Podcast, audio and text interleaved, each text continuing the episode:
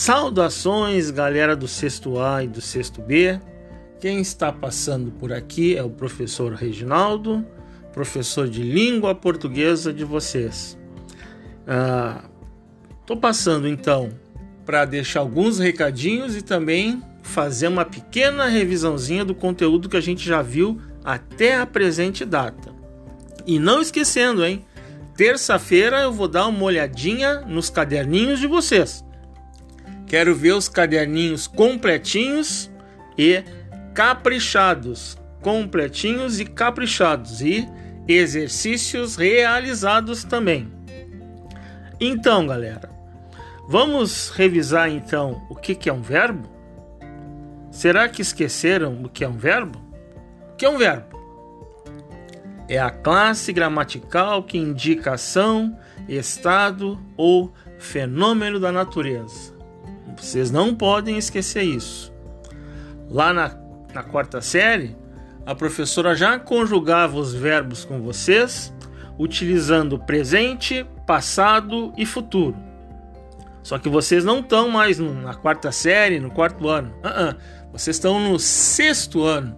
No sexto ano vocês já conhecem o modo indicativo. Só que antes até da gente falar do modo indicativo, vamos relembrar outra coisinha aqui, porque em algum momento eu vou cobrar de vocês.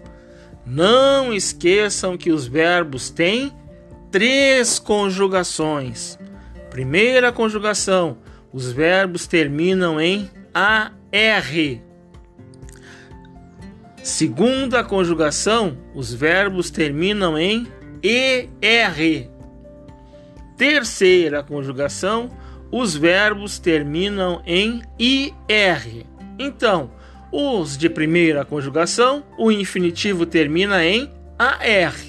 Os de segunda conjugação, o infinitivo termina em ER. E os de terceira, o infinitivo impessoal termina em IR. Não esqueçam, porque em algum momento eu vou cobrar de vocês essas informações. Relembrando também, você já sabe o que é verbo, e é, vocês também sabem que é, quantos tempos mesmo tem o modo indicativo? Isso mesmo, seis tempos que vocês deveriam numerar adequadamente. Número 1, um, presente. Número 2, pretérito perfeito. Número 3, pretérito imperfeito. Número 4, pretérito mais que perfeito. Número 5, futuro do presente. Número 6, futuro do pretérito.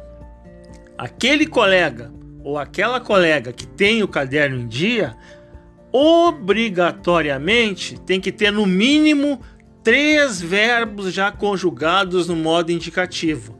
Três verbos, hein? Aquela sequência: estudar, comer e dormir. Estudar, comer e dormir. Se o colega já tem esses três verbos conjugados no caderno, parabéns, parabéns. Agora, se os verbos estão corretos ou conjugados adequadamente, bom, nos próximos encontros eu vou dar uma olhadinha no caderno, então não corram risco. Revisem, prestem atenção no que vocês estão escrevendo. E para finalizar, antes que eu me esqueça, Agradeço mais uma vez aos pais, os responsáveis, os avós, né? Os familiares que estão acompanhando aí os alunos nas nossas aulas no Meet, né? Fiquem à vontade, assistam às nossas aulas, porque também vocês estão nos auxiliando né, nessa maneira no ensino remoto em casa. Né? Colaborem, ajudem os filhos de vocês. E dedico para vocês também, familiares, avós, ah, responsáveis, pais, mães, né? Dedico para vocês também e aos meus alunos, meus queridos alunos e queridas alunas, uma feliz Páscoa. Cuidem-se e até a próxima terça-feira, galera. Um abração do professor Reginaldo.